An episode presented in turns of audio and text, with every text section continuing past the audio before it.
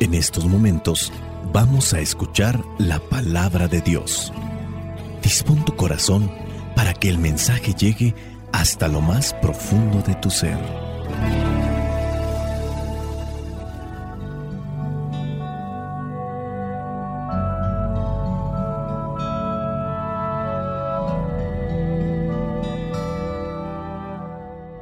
El Evangelio que la iglesia nos presenta para el día de hoy corresponde a Juan, capítulo 8, versículos del 51 al 59. Dice así, les aseguro que quien hace caso de mi palabra no morirá. Los judíos le contestaron, ahora estamos seguros de que tienes un demonio. Abraham y todos los profetas murieron. Y tú dices, el que hace caso de mi palabra no morirá. ¿Acaso eres tú más que nuestro padre Abraham? Él murió y los profetas también murieron. ¿Quién te has creído que eres? Jesús les contestó, si yo me glorifico a mí mismo, mi gloria no vale nada pero el que me glorifica es mi Padre, el mismo que ustedes dicen que es su Dios, pero ustedes no lo conocen, yo sí lo conozco. Y si dijera que no lo conozco, sería yo tan mentiroso como ustedes, pero ciertamente lo conozco y hago caso de su palabra. Abraham, el antepasado de ustedes, se alegró porque iba a ver mi día, y lo vio y se llenó de gozo. Los judíos dijeron a Jesús, Todavía no tienes cincuenta años y dices que has visto a Abraham. Jesús les contestó, les aseguro que yo existo desde antes que existiera Abraham. Entonces ellos tomaron piedras para arrojárselas. Pero Jesús se escondió y salió del templo. Palabra de Dios. Te alabamos, Señor. Señor Jesucristo, nuestro divino Salvador. Gracias te damos por tu infinito amor escuchamos en la palabra, te recibimos y adoramos en la Eucaristía, te servimos en los hermanos.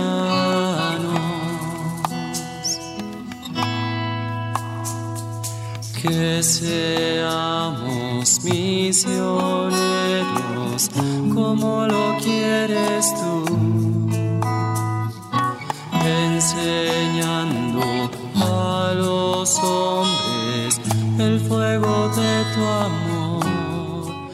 Oh, en este Evangelio que la iglesia nos presenta el día de hoy, se está dando un diálogo entre Jesús y aquellos que son los líderes religiosos de su tiempo. Jesús les dice que si alguien sigue sus palabras, nunca morirá. Y los líderes religiosos estos fariseos, maestros de la ley, lo acusan de estar loco. Primero por estas palabras, porque dice que quien sigue sus palabras o quien cumpla sus palabras nunca morirá. Y también dentro de este mismo diálogo dice que él conoce a Abraham. Y aquí también a nosotros nos hace falta una aclaración. Cuando Jesús dice que quien sigue sus palabras nunca morirá, se refiere a la vida eterna. Jesús está hablando del significado espiritual de la muerte y la vida. Esto más allá de la muerte física. Cuando una persona fallece, lo que muere es el cuerpo,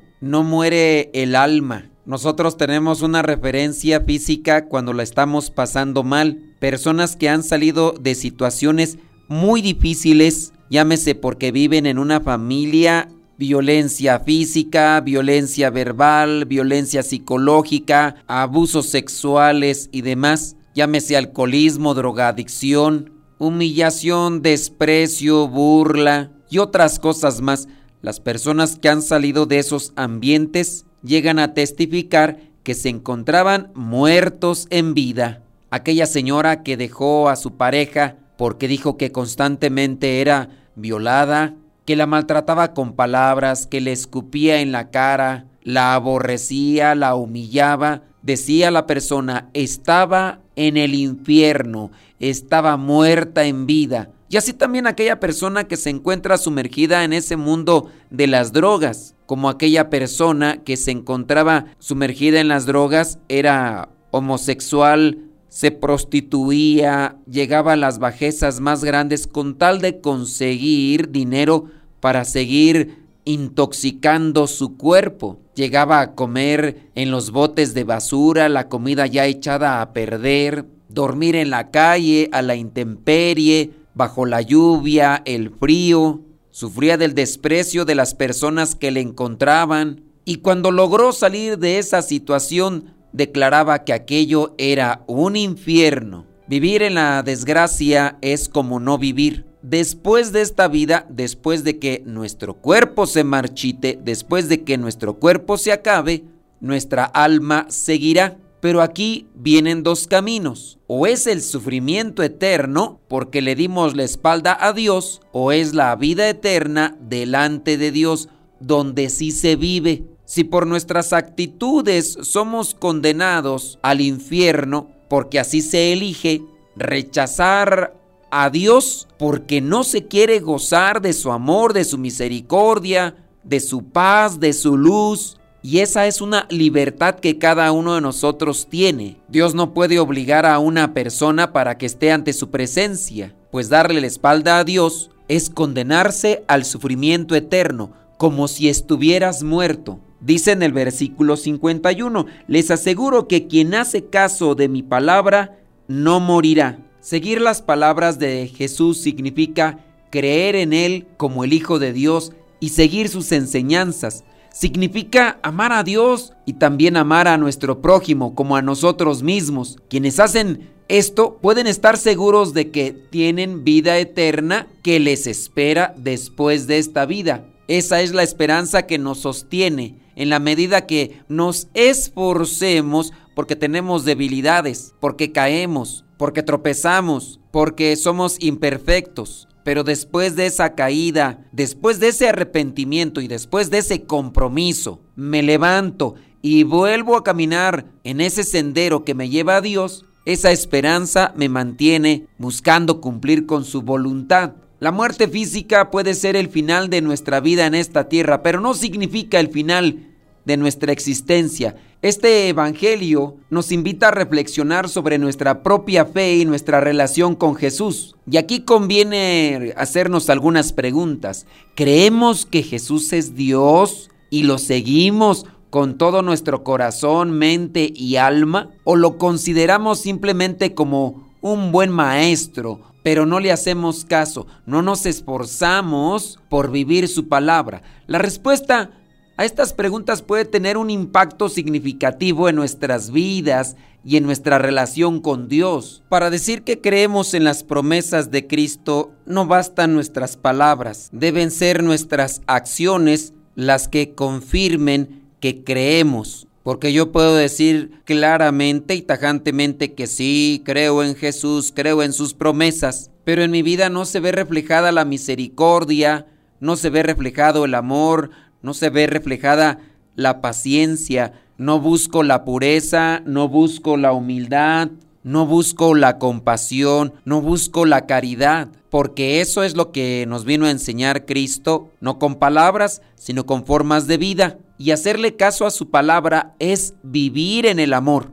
Y muchas veces el orgullo, la soberbia, el rencor, el resentimiento siguen todavía allí anidados en mi corazón, sin poder brindar un perdón o sin querer pedirlo, porque ciertamente a veces somos mucho de iglesia, de grupos parroquiales e incluso de dar muchos temas, pero todavía vivimos sin hablarle a una persona que antes iba al grupo o que quizás sigue en otro grupo dentro de la misma zona parroquial. O a lo mejor soy de los que tengo un resentimiento y no le hablo a un familiar que vive bajo el mismo techo de la casa donde duermo, donde como mis alimentos. Puedo ser una persona que traigo muchos signos religiosos o hablo mucho de Dios con las personas que me escuchan, pero también me aprovecho de eso para buscar bienes materiales o favores sensuales cuando las cosas se ponen en el camino. O quizá no es tan drástico, pero busco esos bienes egoístas. Digo las cosas de Dios solamente a las personas que me dan de aquello que persigue mi ego, mi vanidad.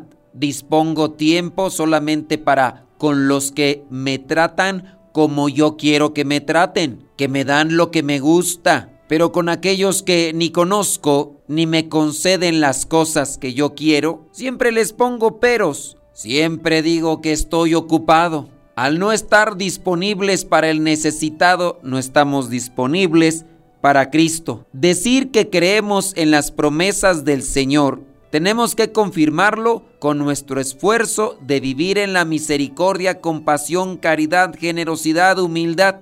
De esa manera manifiesto que tengo la esperanza que después de esta vida vendrá una mejor, vendrá el vivir para siempre delante del Señor. Hay muchas personas que se quieren quedar en este mundo, no quieren que su cuerpo se acabe. El cuerpo se tiene que acabar de una u otra forma. Nosotros todavía elegimos o podemos elegir si queremos vivir o no. Jesús nos puede dar una vida que no se acaba, que no verá la muerte para siempre, y hablando de muerte como situación de tristeza, de dolor, de pecado. Pongamos nuestra fe en Jesús, creamos en su palabra y nos llenaremos de vida. Sabremos lo que no es morir para siempre. Cuando hemos experimentado momentos de oración y meditación y nuestro corazón se llena de esa luz que viene de Dios, experimentamos lo que es vivir. Si esos pequeños destellos se pueden experimentar estando aquí en esta tierra, con una mayor contundencia podemos experimentar eso delante de Él después de esta vida. Que el Espíritu Santo ilumine nuestros corazones para que seamos humildes, que en nosotros esté esa disposición de hacer caso siempre a la palabra de Dios para no morir, de hacer caso a la palabra de Dios para ayudarnos y ayudar a los demás. Espíritu Santo, fuente de luz, ilumínanos. Espíritu Santo, fuente de luz, llénanos de tu amor. La bendición de Dios Todopoderoso, Padre, Hijo y Espíritu Santo, descienda sobre cada uno de ustedes y les acompañe siempre. Se despide su servidor y amigo, el Padre Modesto Lule, de los misioneros servidores de la palabra. Vayamos a vivir el Evangelio. Lámpara tu palabra para mis pasos, luz en mi sendero. Lámpara es tu palabra para mis pasos, luz en mi sendero. Luz, tu palabra es la luz.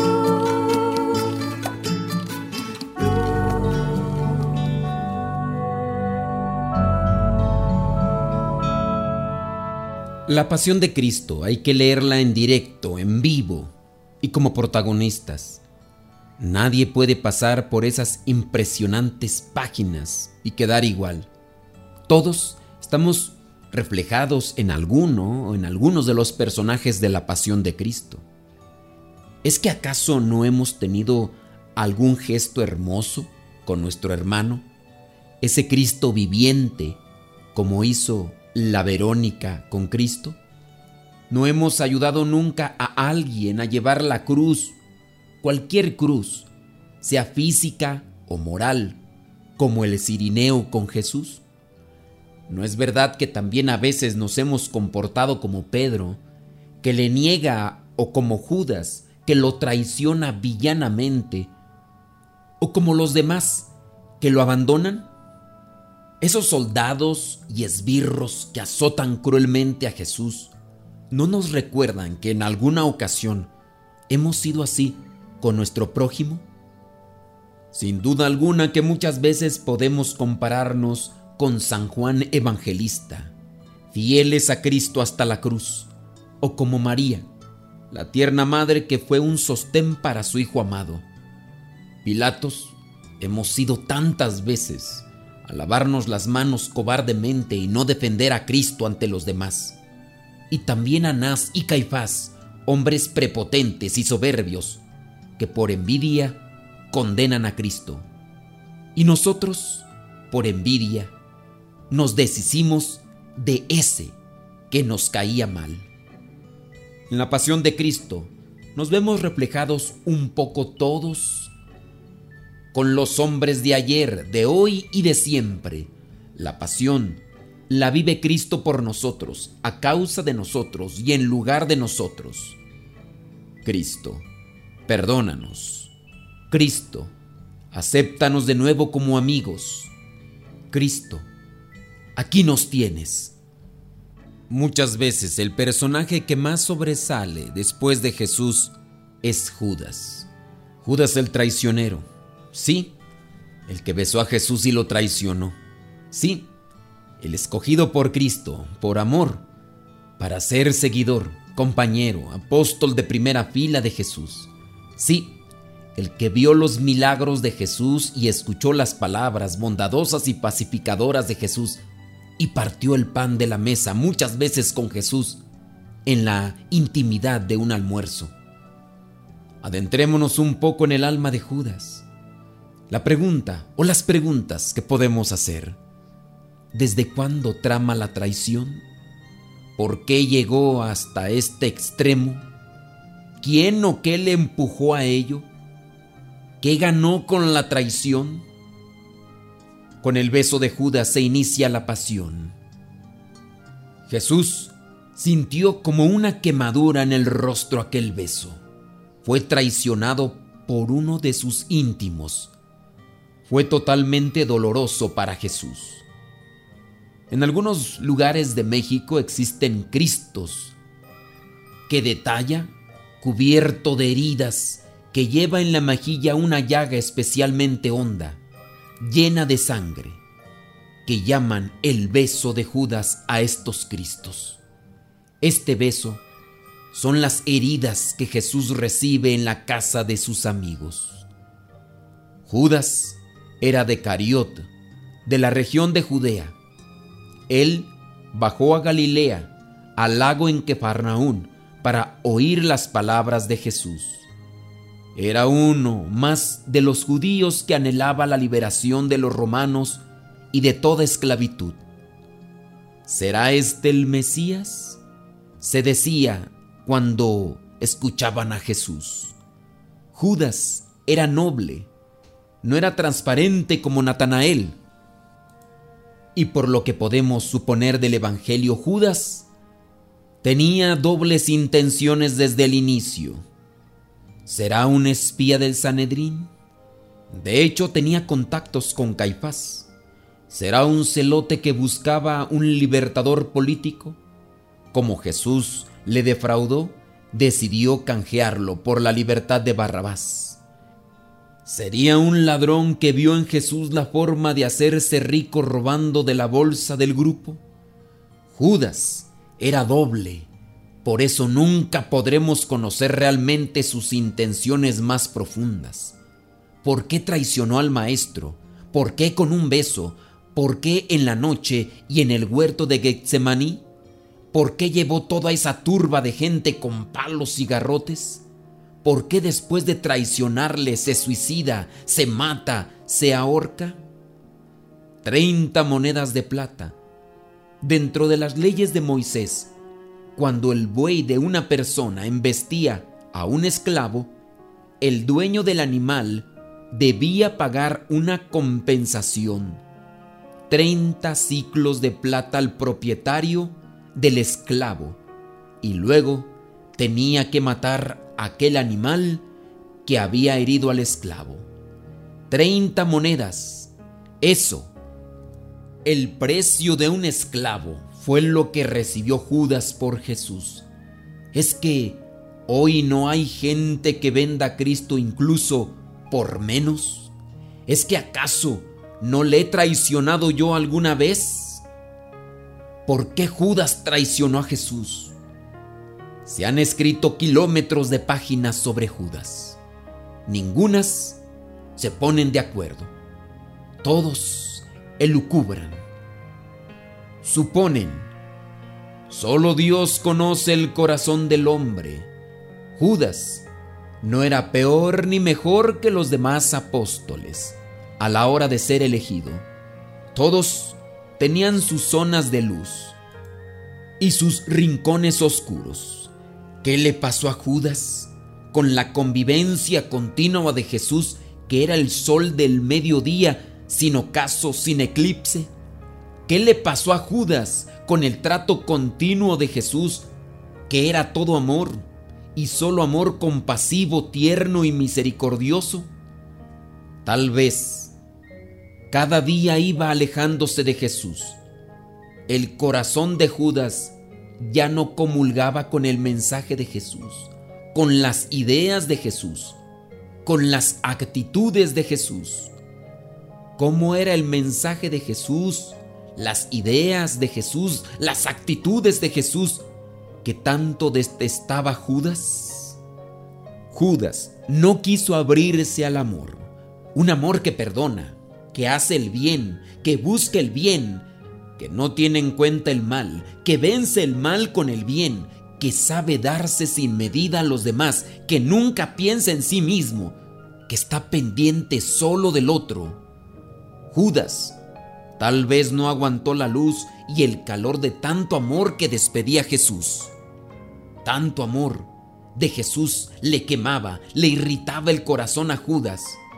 Es como si yo tuviera una herida y me colocan alcohol para curarme.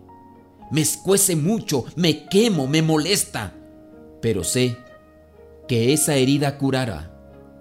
Judas llevaba una herida abierta con pus, una herida provocada por el egoísmo. Solo pensaba en sí mismo. Ese egoísmo le llevaba a alejarse de Jesús, a alejarse de los demás, a pensar solo en su beneficio. ¿Qué ganaré si sigo a Jesús? Jesús quiso curar su herida terrible del corazón de Judas, pero Judas se resistió, no aguantó el amor de Jesús. Curiosamente, no soportó tanto amor de Jesús. No puede ser. ¿Por qué sigue amándome si yo soy tan mezquino? ¿Por qué sigue echándome salvavidas si yo no lo amo? Y creció en el corazón de Judas el odio, que es sentimiento pervertido del amor. El amor de Jesús rebotaba en el corazón de Judas y lo hacía más duro. Judas, ábrete al amor de Jesús. ¿No ves que Él te quiere? ¿No sientes que Él te ama? ¿No escuchas su dulce voz de pastor que quiere atravesarte con sus silbos amorosos? Tal vez el drama de Judas fue este. Poco a poco se fue distanciando del corazón de Jesús. Y aunque estaba a dos metros físicamente, sin embargo espiritualmente estaba a años luz, a muchas leguas de Jesús.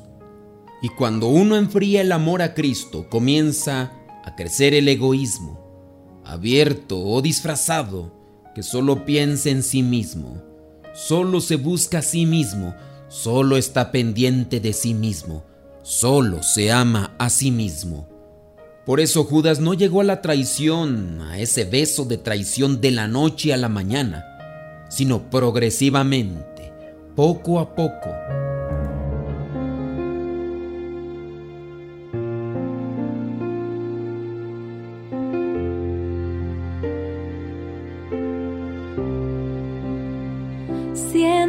Dios, fuiste tan humilde, tú te hiciste traicionado y rechazado. Siendo Dios, tomaste mi lugar, cargaste en tus hombros mis heridas y pecados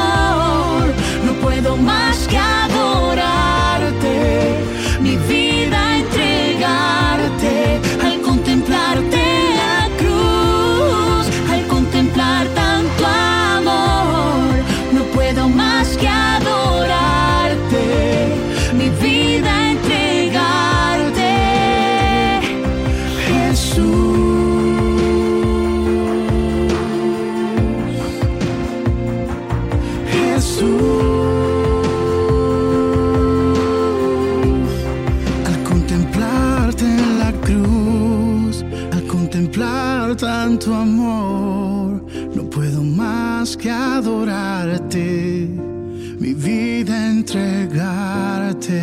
Al contemplarte